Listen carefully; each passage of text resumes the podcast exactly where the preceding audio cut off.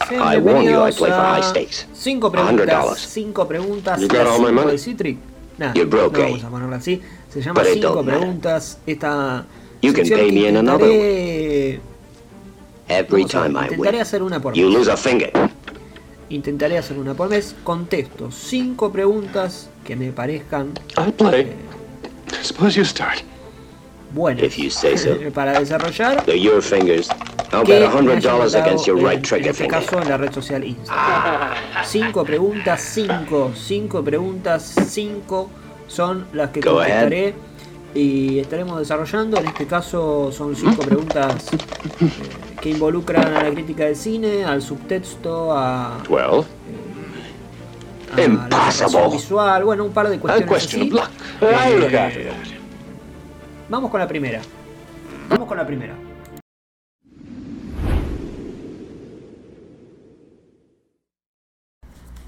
Acá Pablo Planowski pregunta ¿Cómo ves a la crítica del cine en distintos medios? Tele, radios, libros, etcétera. Es una pregunta muy abierta. No sé si apunta a, la, a los críticos en sí, si apunta a la crítica como, eh, como, como consumo, eh, o si apunta a, a cómo es recibida la crítica en general. Son tres cosas un poco distintas a veces. Aunque por supuesto todas se terminan chocando. Eh, obviamente voy a responder desde, desde lo que yo percibo y desde lo que yo veo en mi micromundo, porque yo tengo, vamos a, la- vamos a Twitter en forma de directa. Bueno, sigo una determinada cantidad de, de críticos, eh, entonces eh, eso hace que uno pueda llevarse un panorama más o menos de qué gusta y qué no. Eh, pero lo que veo, lo que noto es que no hay una influencia fuerte. La influencia viene de los influencers, de gente que habla en, en radio o en stream, y no tanto de páginas web, que de todas formas las hay, y que hay, obviamente hay algunas que tienen más empuje que otras, y, y que hay un público que, que sigue determinadas páginas o determinados críticos, y que se, se informa con eso, pero no creo que ese sea el público que va al cine. Con esto no estoy diciendo que esa persona, que esas personas no están yendo literalmente a ver una película, sino que no, no es el público que tracciona, no es el público que entra a jugar si una película tiene determinada cantidad de espectadores o no. Y tampoco sé cuánto define, yo creo que absolutamente cero. O sea, no creo que un crítico defina si una película es buena o es mala, hoy. Lo que sí puede suceder, obviamente, es que puede pujar para que una película, eh, y acá es donde es lo más negativo, y esto lo he visto, y además conozco infinidad de casos de, de gente que es, eh, digamos que, eh, actores, directores de cine, eh, directores de fotografía, que tras una relación complicada con algún crítico, su película termina siendo asesinada en, en papel. Y esto, si es una película acá nacional pequeña, se cobra víctimas que no tienen nada que ver con la película en sí. ¿no? O sea, la película y sus trabajadores, ¿no? porque una película involucra a un montón de, de- personas detrás, eh, termina siendo rehén de una guerra o una, o un resentimiento que puede haber desde la crítica hacia eh, eh, algún involucrado. Eso me parece lo más miserable del rubro. Eh, y lo más triste es que sobran casos. Que yo no voy a hacer mención acá porque nada, le corresponde a cada uno salir y decirlo, no vamos a andar contando cosas. Pero sobran casos y el espectador, el público, que del otro lado que está diciendo, che, voy a ver esta película, no sabe de eso y se encuentra, ah, bueno, entonces es mala esta película. Y una película chiquita, eh, depende de ese público que no tracciona. O sea, depende también del que tracciona, pero el que tracciona no, no, no va a estar lamentablemente ahí. Así que hay ahí una responsabilidad eh, bastante poco ética. ¿no? Después está la otra, ¿no? que es eh, desde el lado del, realizador de reclamar críticas buenas, críticas favorables, por el esfuerzo que el empeño que, se puso, ¿no? y porque hay muchos involucrados. Lo cual tampoco es ético, ¿no? porque de ser así, habría que hablar bien de toda película argentina, porque toda película en un país como el nuestro requiere de mucho esfuerzo, y toda película en cualquier país en realidad, ¿no? Pero, pero bueno, no estamos en el primer mundo.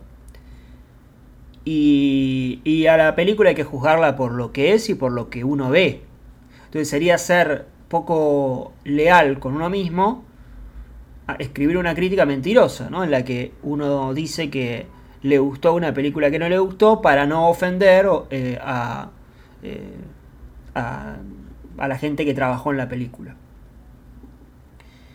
Después, no veo eh, que las críticas se compartan más allá del, mundillo.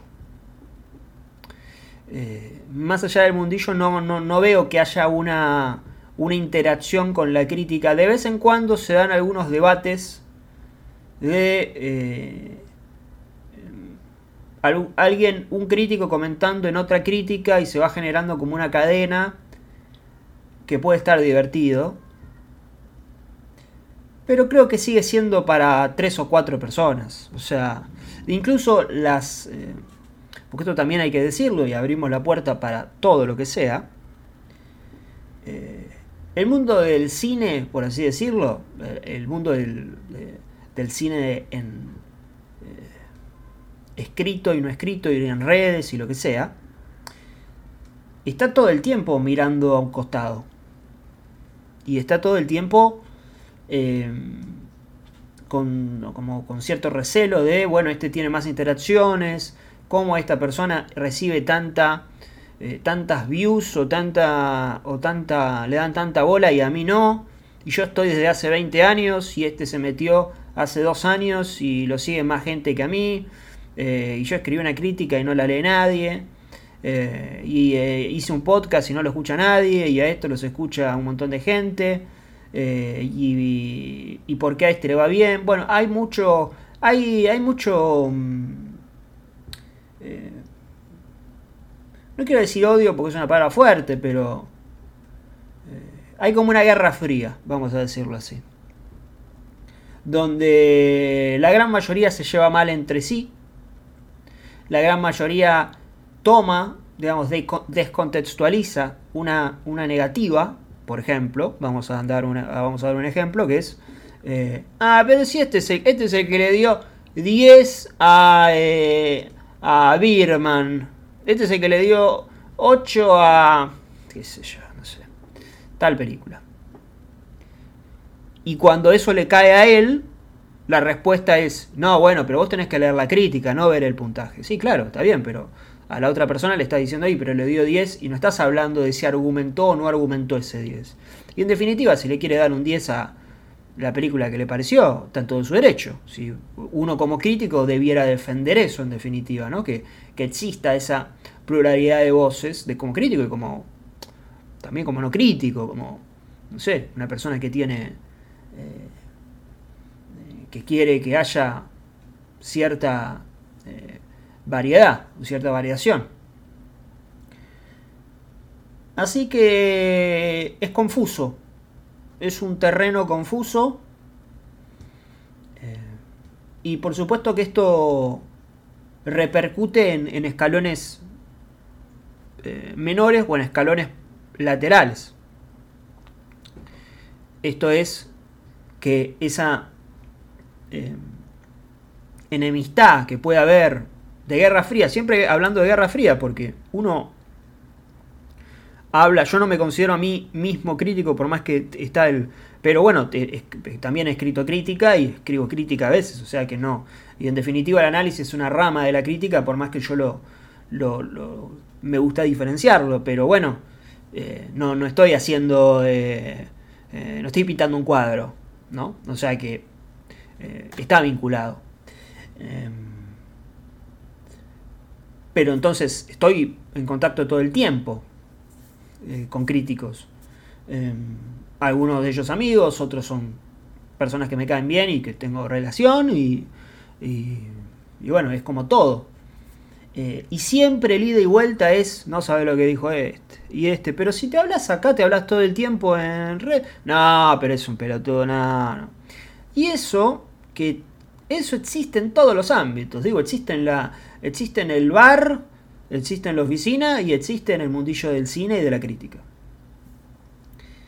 A mí lo que siempre me llama la atención de ese tipo de peleas, de las que aprovecho de decir, yo no soy ajeno porque todos estamos adentro, no es que yo lo estoy diciendo como yo saliéndome del, eje y bueno, que se peleen estos y... yo, también soy parte de ese mundo, todos lo somos en tanto y en cuanto eh, nos interese. Todos lo somos y todos tenemos una, posición y distinto es cuando uno ya directamente lo hace, digamos, eh, se pone a, digamos, cruza un límite.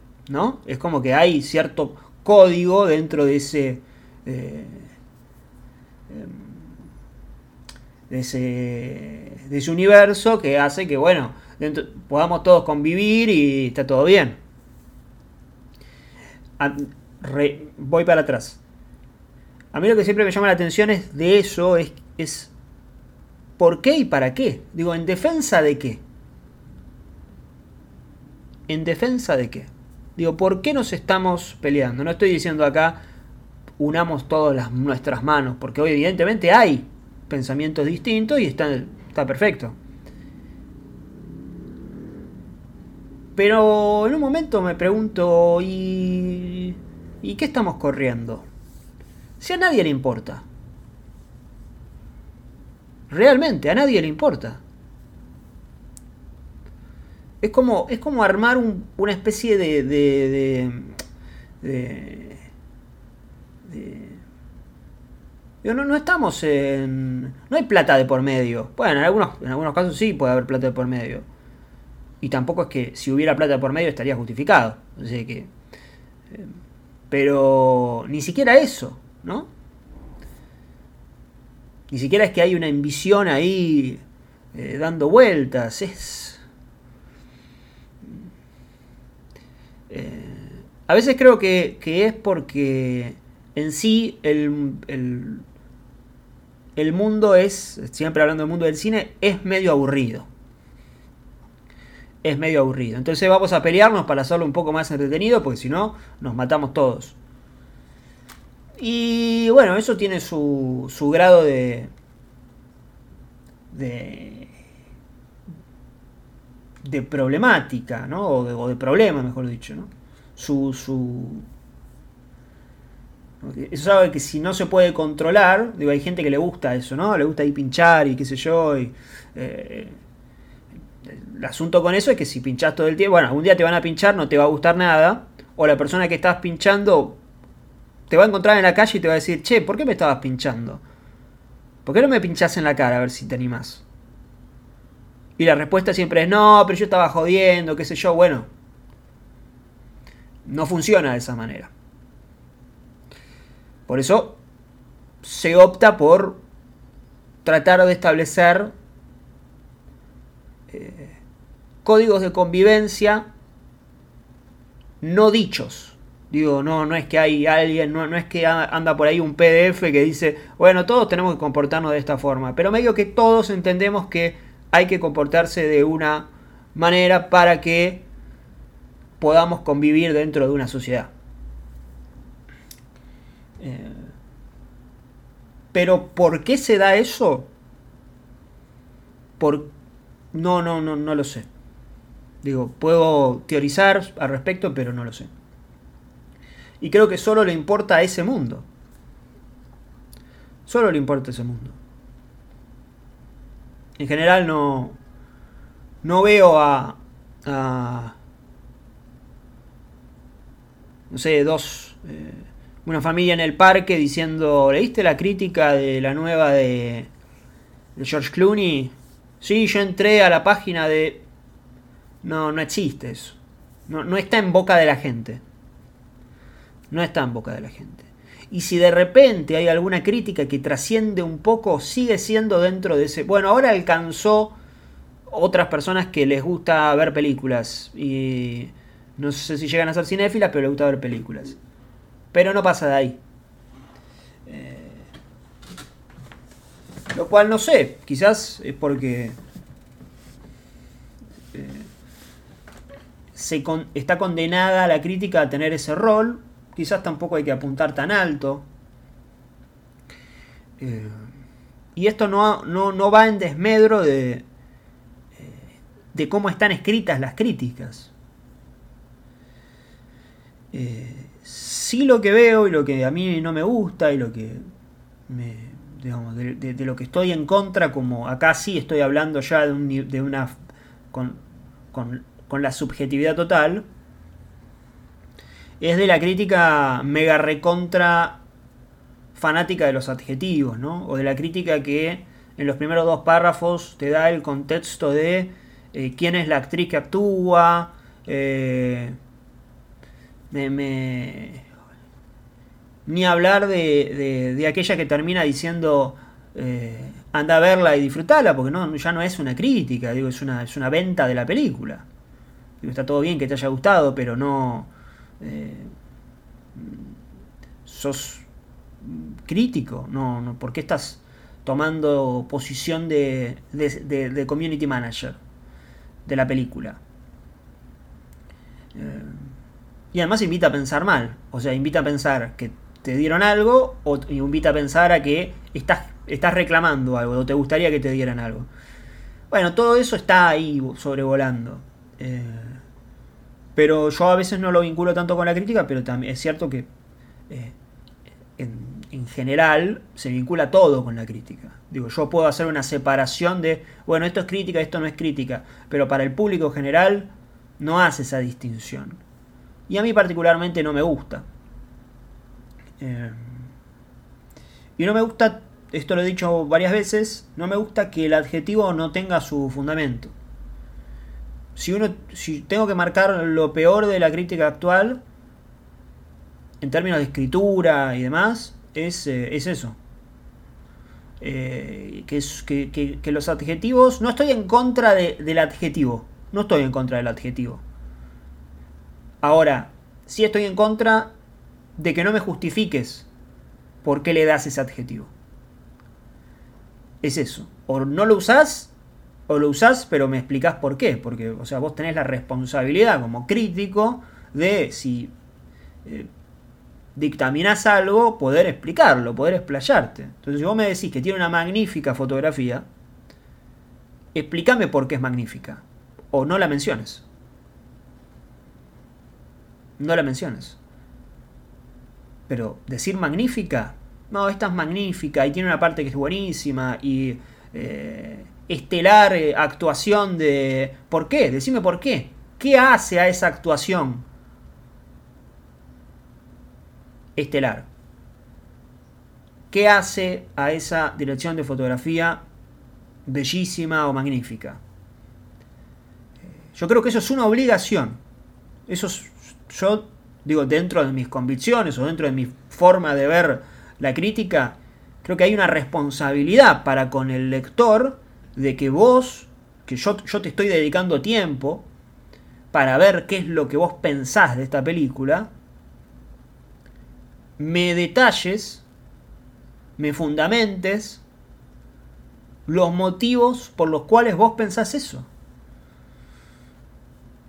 Eh, y no sé si hoy se, está reclamando eso o, si ya nos acostumbramos a que eh, directamente esté por todos lados.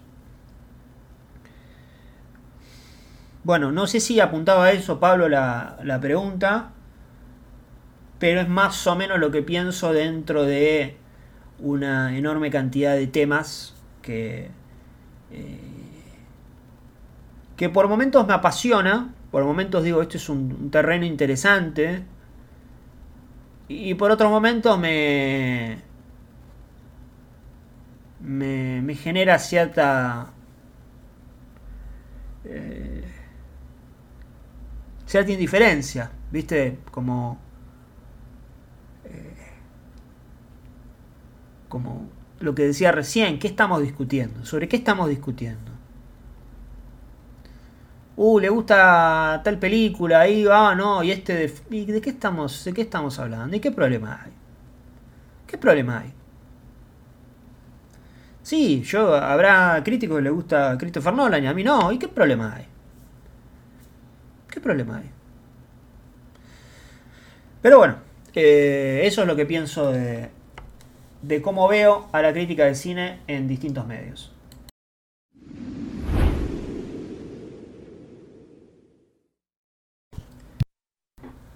Bien, Agustín La Rosa pregunta, esperen voy a chequearla, ¿cómo evitar el diálogo expositivo para que la narración visual predomine?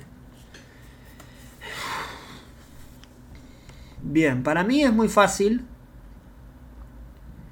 Obviamente es fácil decirlo y no tan fácil hacerlo.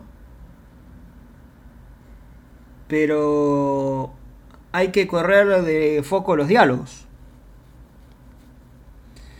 Eh, tan simple como eso. En la comedia es más difícil porque, exceptuando hay comedias físicas, de party, etc. Pero la comedia es más difícil porque además en la comedia es más... Eh, esa es la que mejor le, le, cabe y le sale el diálogo. A mí me encanta el diálogo en la comedia. Porque puede convertir una situación de un tipo yendo al kiosco. Nada, son dos personas hablando, un mostrador y demás. En una situación hilarante que puede durar minutos y minutos. Ahora en el drama, en el thriller, en el terror, hay que practicar escribir y dirigir, obviamente, pero primero tiene que estar escrito, sin, sin diálogos. Pensemos en acciones y no en, en diálogos. Si hay diálogo, tiene que ser un diálogo súper...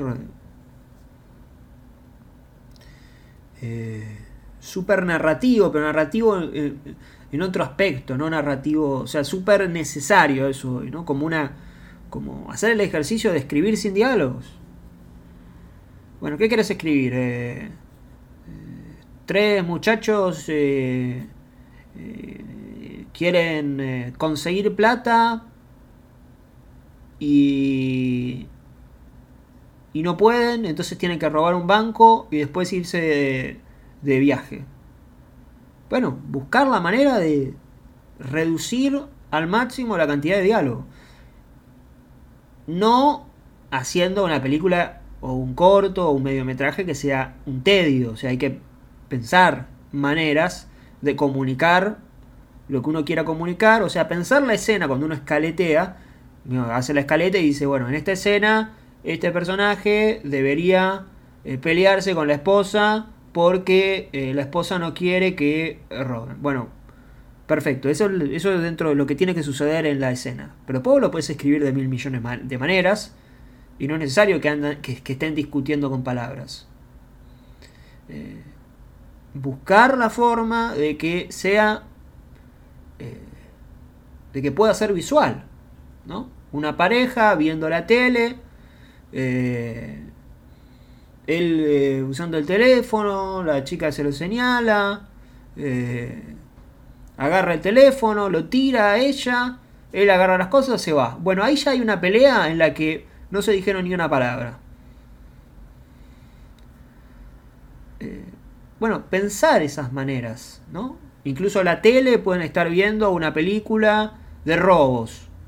Bueno, fíjense cómo no hay que no fue necesario caer en una discusión en la que no porque yo no te quiero y porque no te permito eh, es un ejercicio que recomiendo muchísimo hacer y, y, que creo que es lo que hay que hacer para que después hay personas que ya están entrenadas pero la, forma de entrenarlo es esa no eh, escribiendo y, y y, esto le permite al director, digamos, poder contar eso de la mejor manera posible. Así que esa es mi respuesta. Esa es mi respuesta.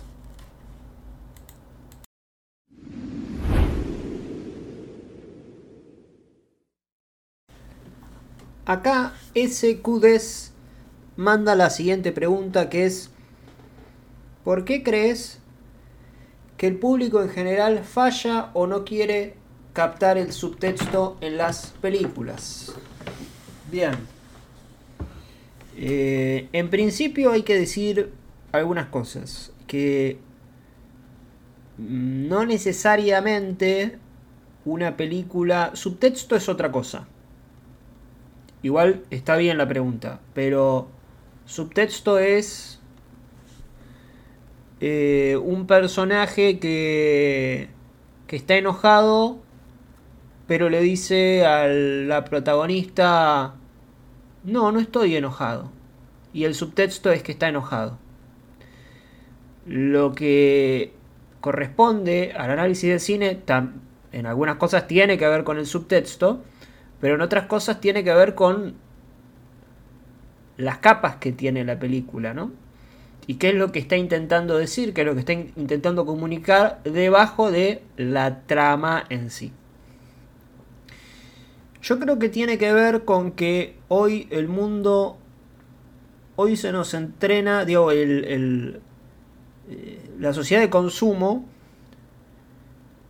no, le, no, no requiere de pensamiento digo, para analizar una película y decir, mira, esta película está hablando de determinadas cosas, uno tiene que hacer el trabajo de pensar. Está claro que no va a aparecer, salvo que lo tengas entrenado, pero si no lo tenés entrenado, eh, es como que uno lo, lo toma de forma literal. Ah, esta es una película de un camionero.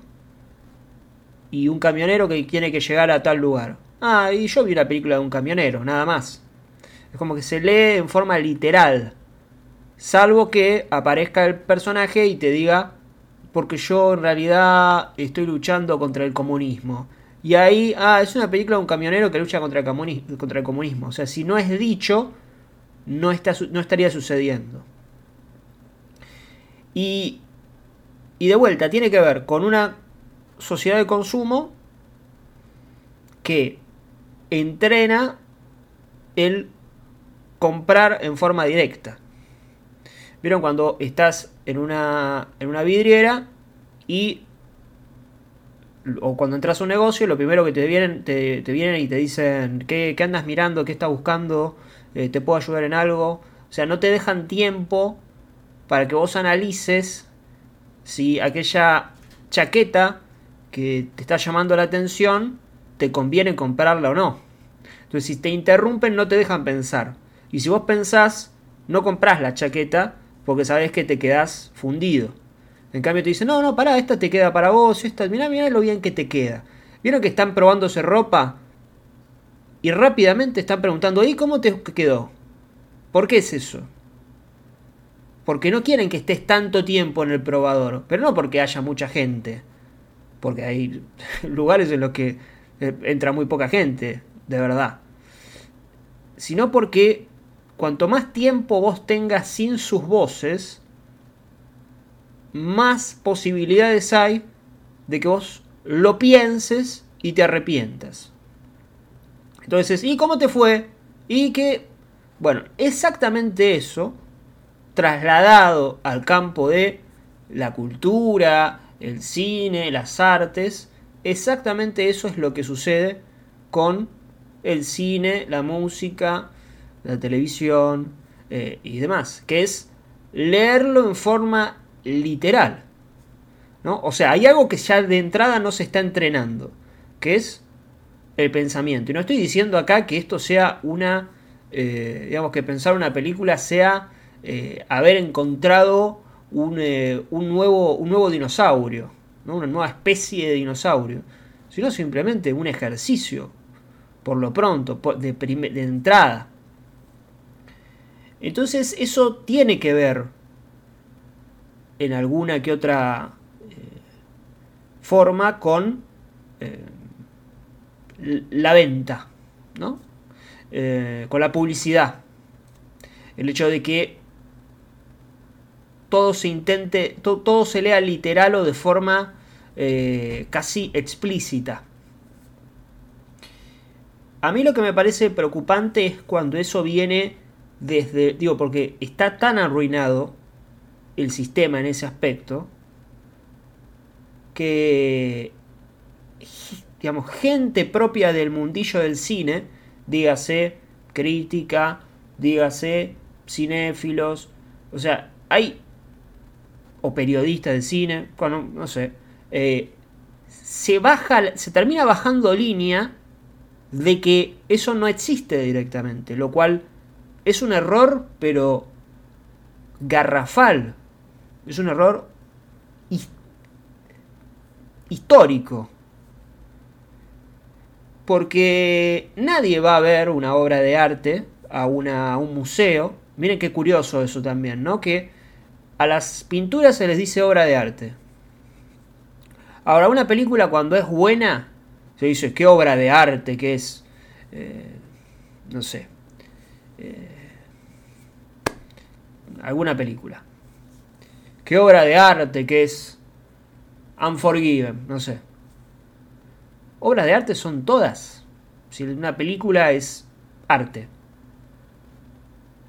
Hay, hay, una, una, hay una configuración distinta para las películas que para... Es menos una película que una pintura. Uno va a ver una pintura y realmente hay como hay un desconocimiento enorme sobre la pintura, se va a ver a un museo y se sacan deducciones sobre lo que está representando la pintura. Es como que ahí el ejercicio está. No estará practicado del todo, pero hay algo que quedó ahí que es, bueno, esto, esto significará algo más. Y sin embargo con el cine no sucede eso. Se piensa que como es algo más popular, como no está en un museo, en al menos digo, va, está, lamentablemente está yendo hacia un museo y está, ya está en museos el cine. Porque todo ciclo de cine, a mí me encantan los ciclos de cine, pero todo ciclo de cine es un museo. Digo, no está haciendo, no está, eh, no está en el Hoyts estrenándose una nueva de, o, un reestreno de tal película salvando eh, raras excepciones, ¿no? Con algún aniversario o alguna cosa así. Entonces todo ciclo de cine termina siendo un museo, termina siendo algo para pocos, para unos poquitos eh, cinéfilos interesados, no, para gente que ya está adentro.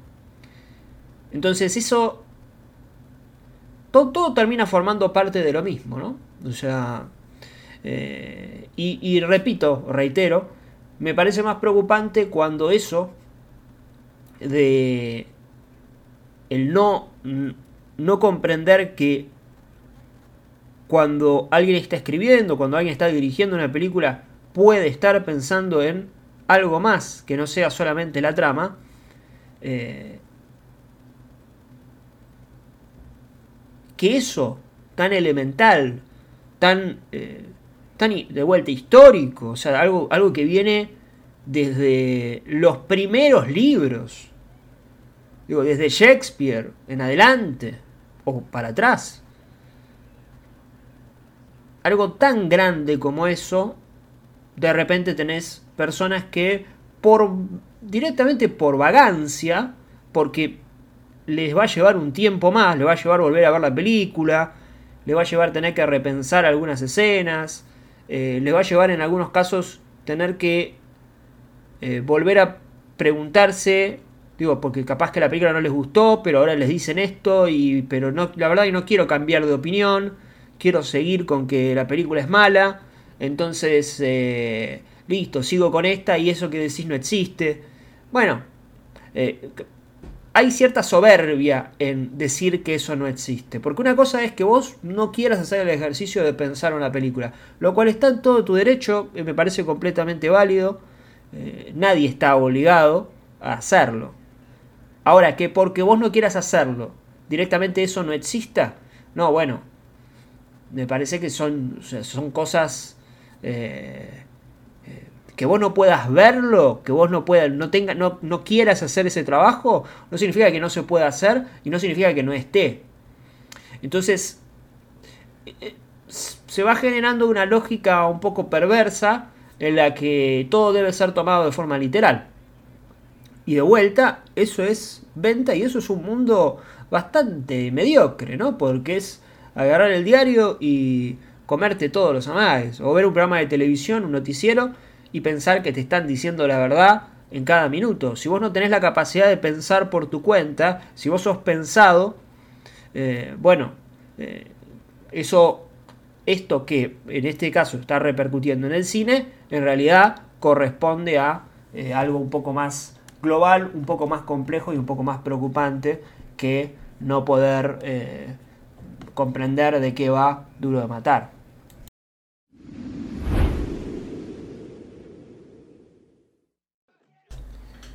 Pereiro pregunta, ¿cómo logra el espectador promedio apreciar el valor agregado si hay de que una película esté en blanco y negro.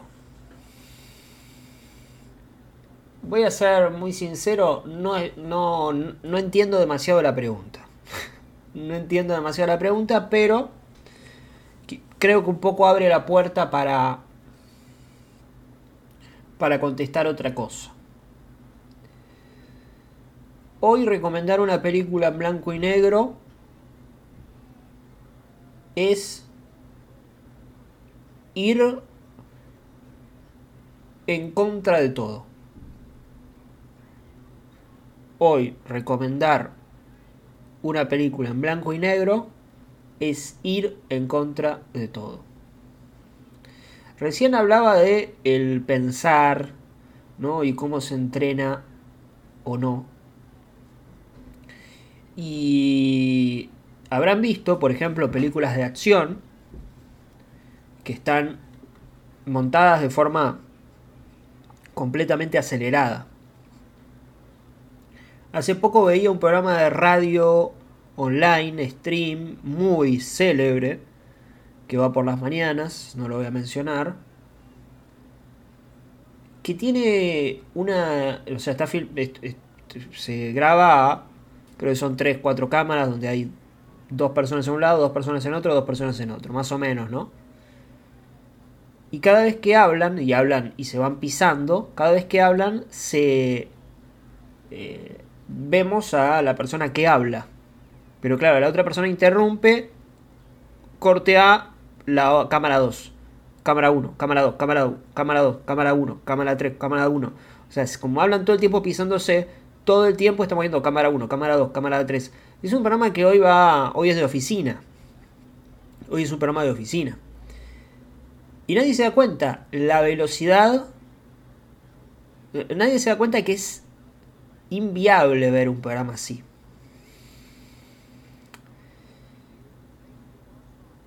Y responde un poco al TikTok. ¿No? Es un poco la lógica del TikTok.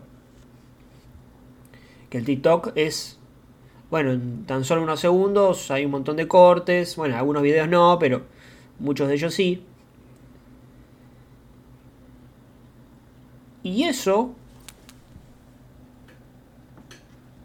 de, de alguna particular manera satura. Eh, el programa que estaba viendo tenía mucho color. Sillones violetas, eh, mesas naranjas, eh, ropa de color.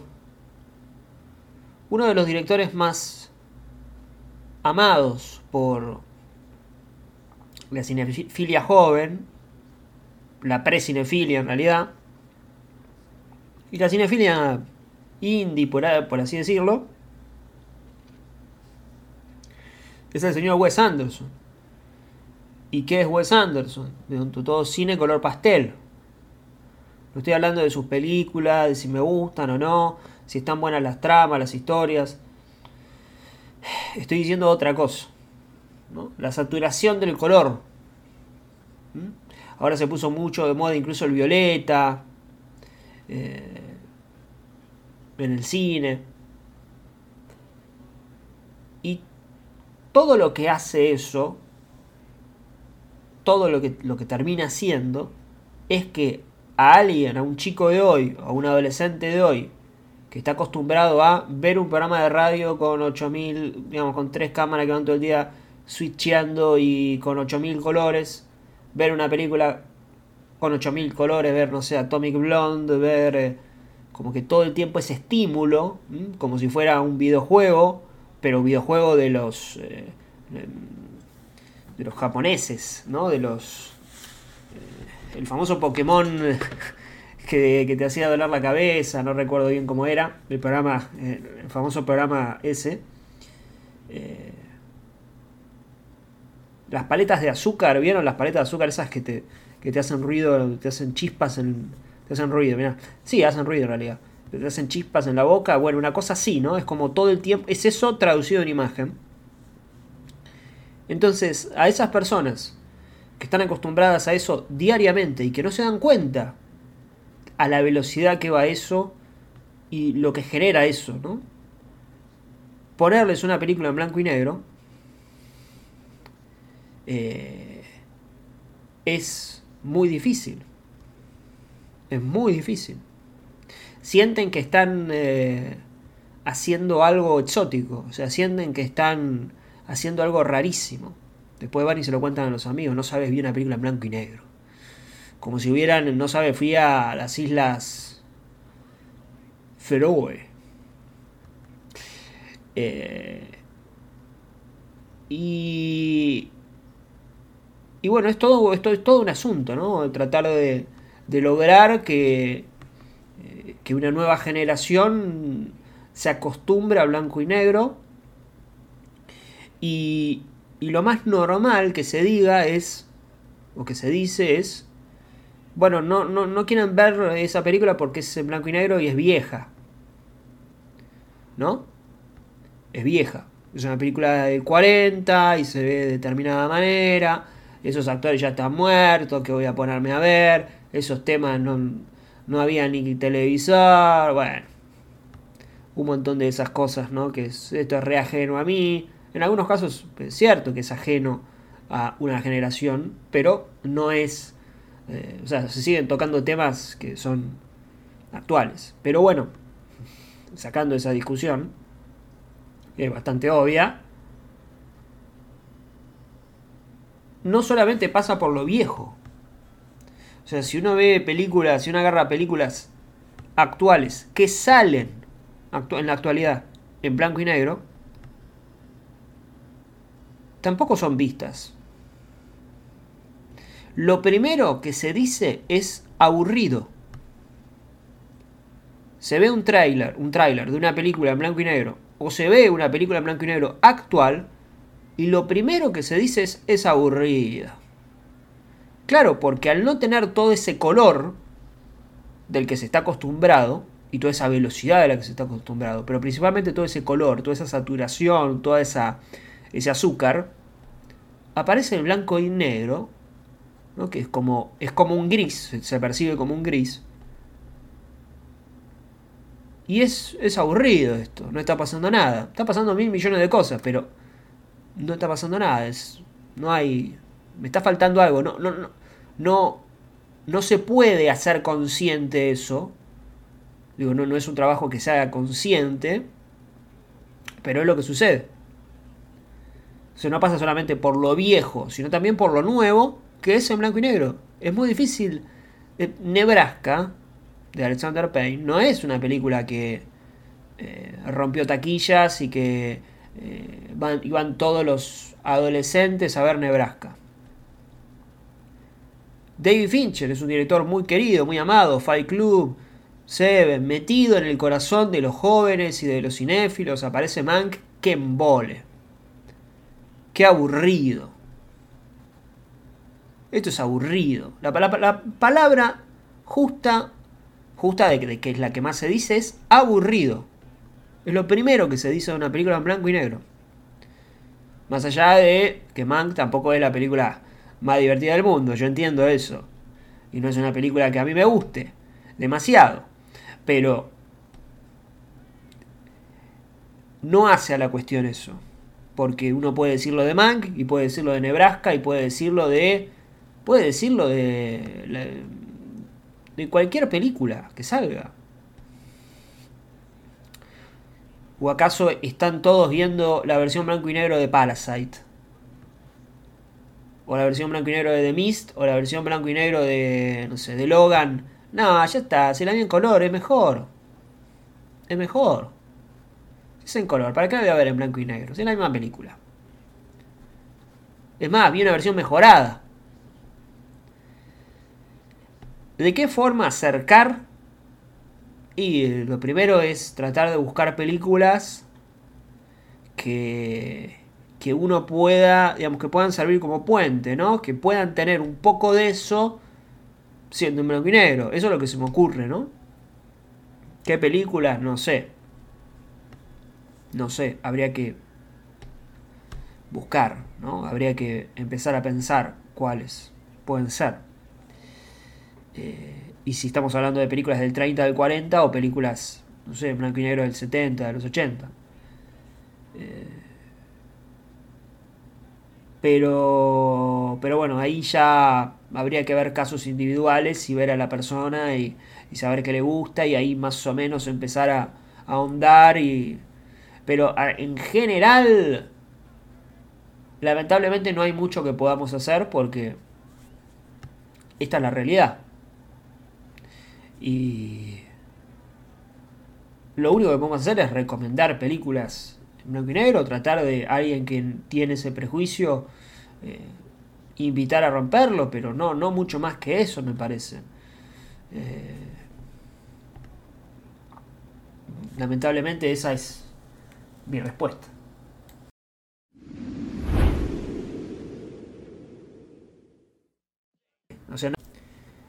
Carlos Memo me pregunta, para ir cerrando, ¿qué opino de las series con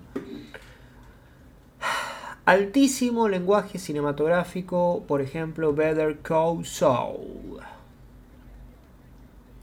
Bueno. Eh, lo primero que tengo para decir es que Better Call Saul, disculpen, eh, que voy a agarrar un caramelillo. Better Call Saul, eh, yo no la he terminado de ver, vi hasta la segunda temporada y algunos capítulos por ahí, eh, eh, pero pero me estaba gustando la serie, no la terminé de ver por porque bueno, uno la va siguiendo y en un momento ya no se acuerda lo que pasó y no tiene ganas de ver un repaso ni tampoco de ver de vuelta dos temporadas para ver una tercera y bueno, son cosas mías igual, ¿eh? No, con algunas series lo hago y con otras no lo hago y eh, por lo general me gustan más las series que son eh, autoconclusivas y, y no tengo esa, esa necesidad de tener que ir atrás a ver qué, qué había pasado para poder seguir la historia. Eh, prefiero series que arrancan y terminan. O que tienen una temporada y listo, terminó. Eh, pero eso no habla en detrimento, no va en detrimento de Better Call Saul, que me parece que estaba bastante bien en lo que vi. Ahora, la pregunta apunta a otra cosa, ¿no? A, a las series que utilizan el lenguaje del cine para, eh, narrar o intentar narrar o intentar hacer un poco más amena, ¿no? La, eh, los conflictos televisivos. Eh, siguen siendo series. En principio hay que decir eso, ¿no? O sea, ninguna serie es cine en tanto y en cuanto hablemos en, en términos de formato. Después hay películas que realmente están filmadas como series, ¿no? Y posiblemente Better Call Saul tenga herramientas un poco más eh,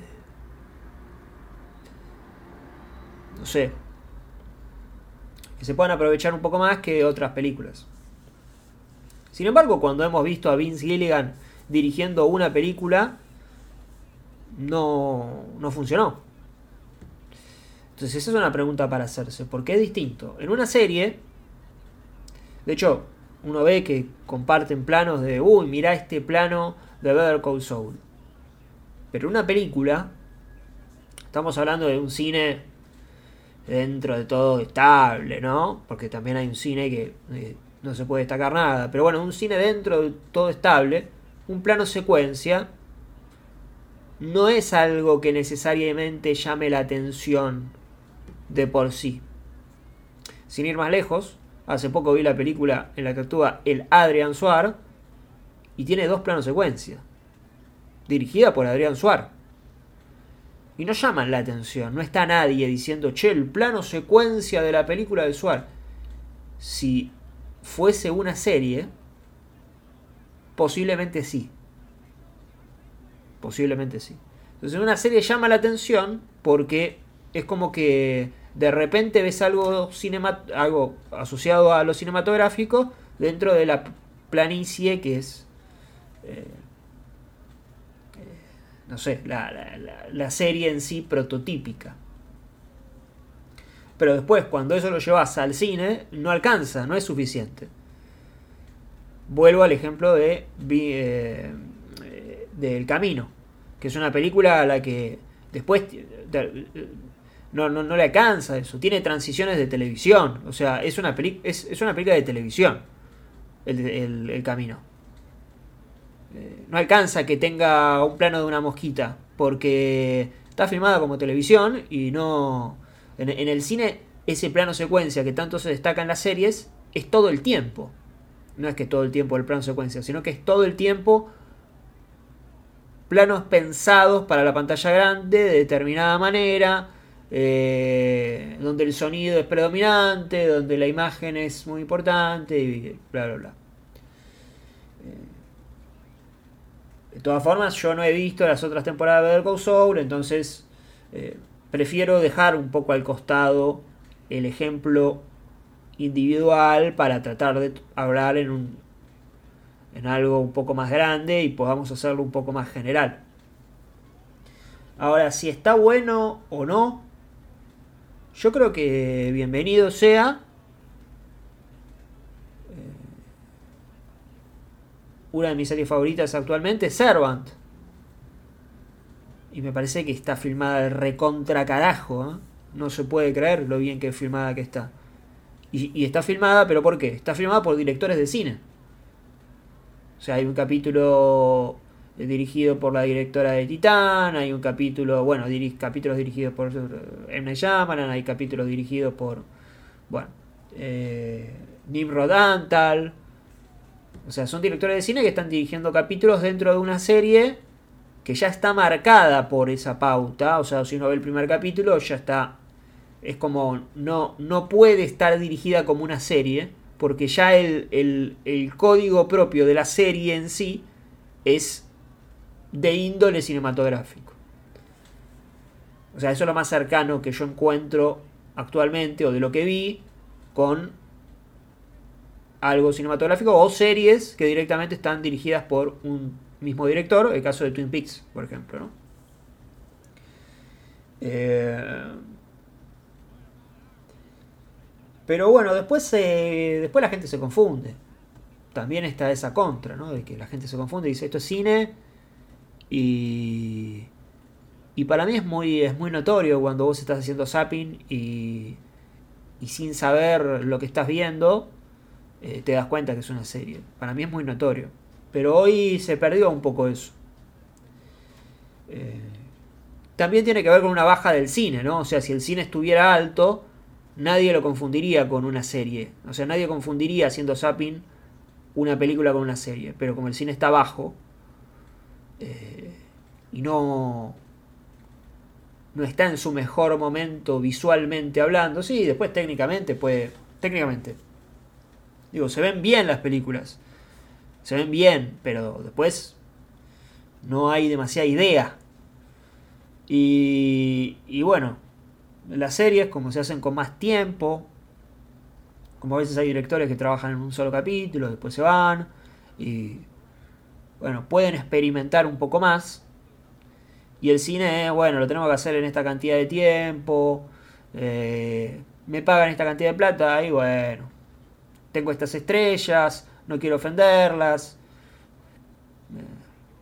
me dedicaba a la publicidad antes, bueno, hay un montón de, de, vericuetos.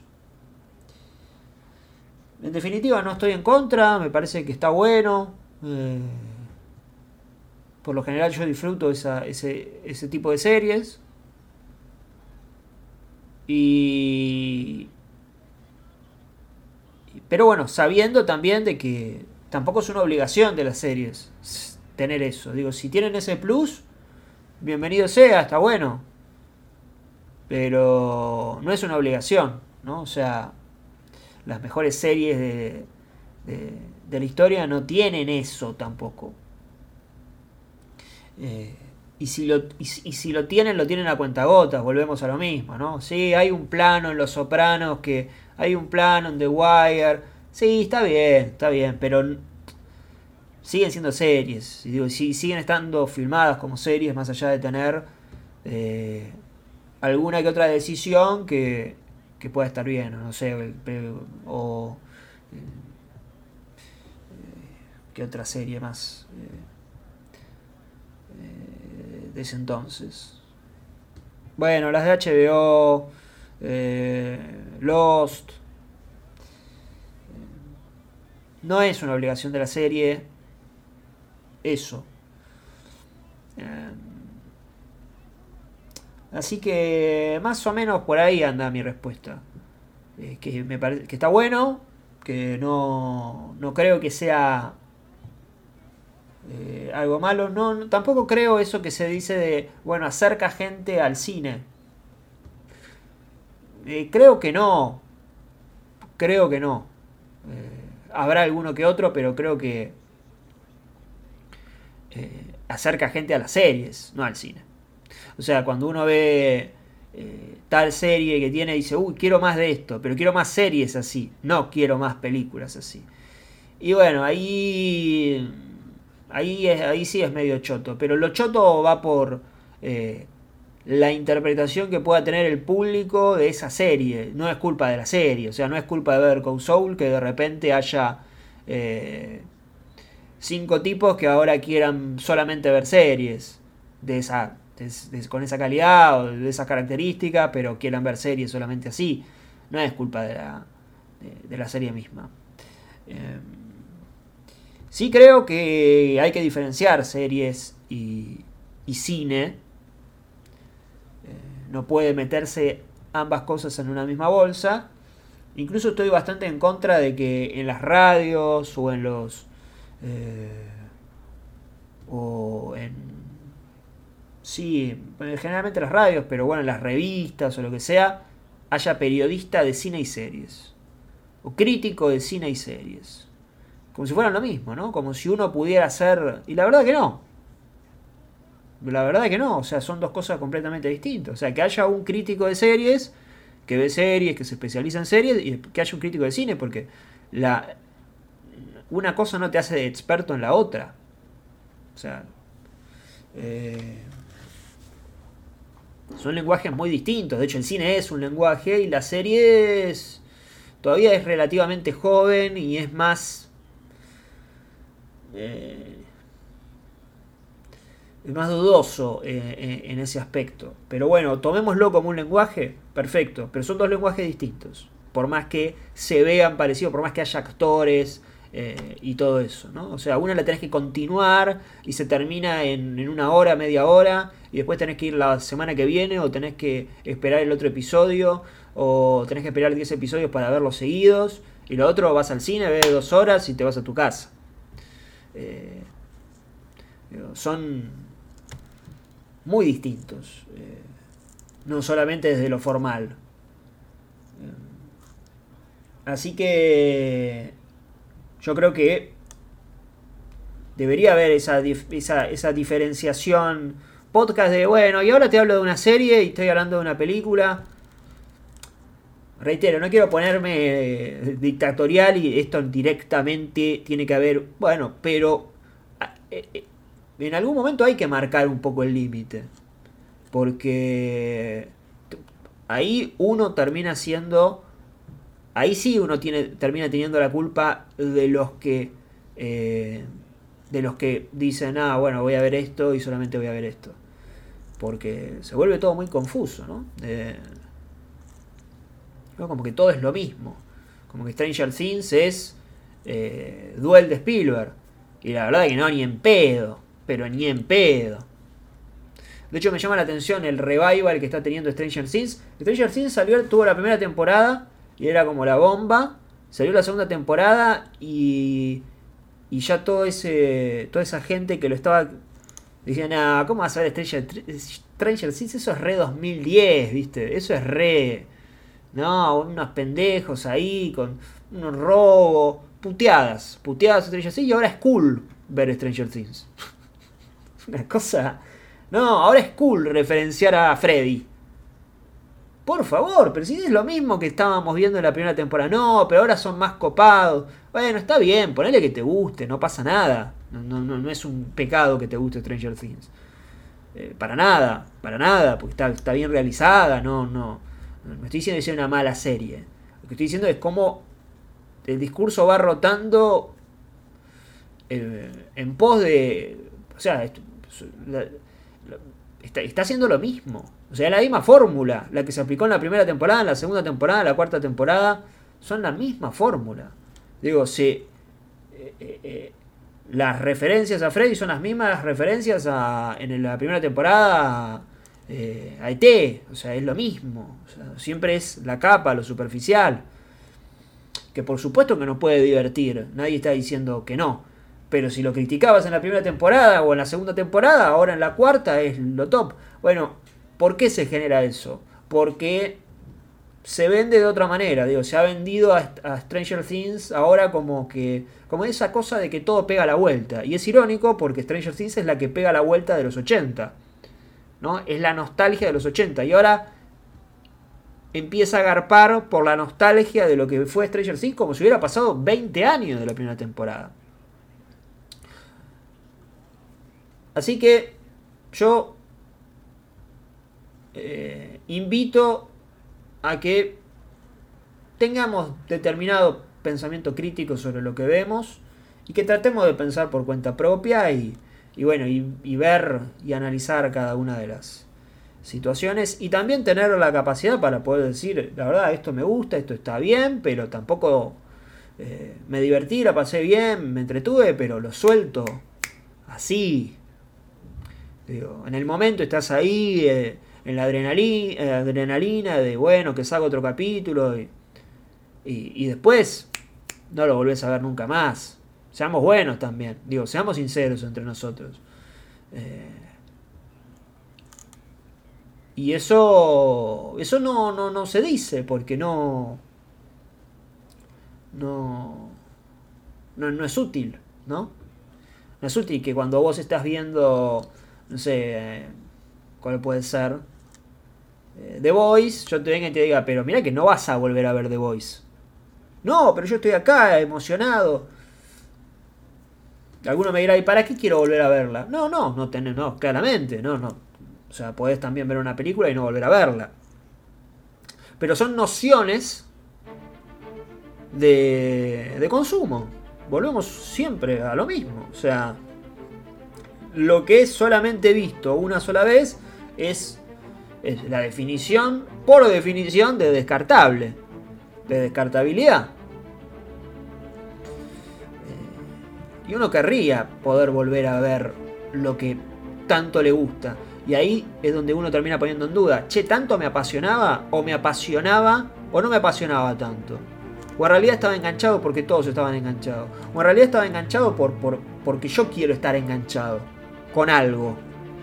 Porque si no estoy enganchado con algo, como que me falta algo. Pero como que no me gustaba tanto de verdad. Porque si no, no lo, no lo soltás tan fácil.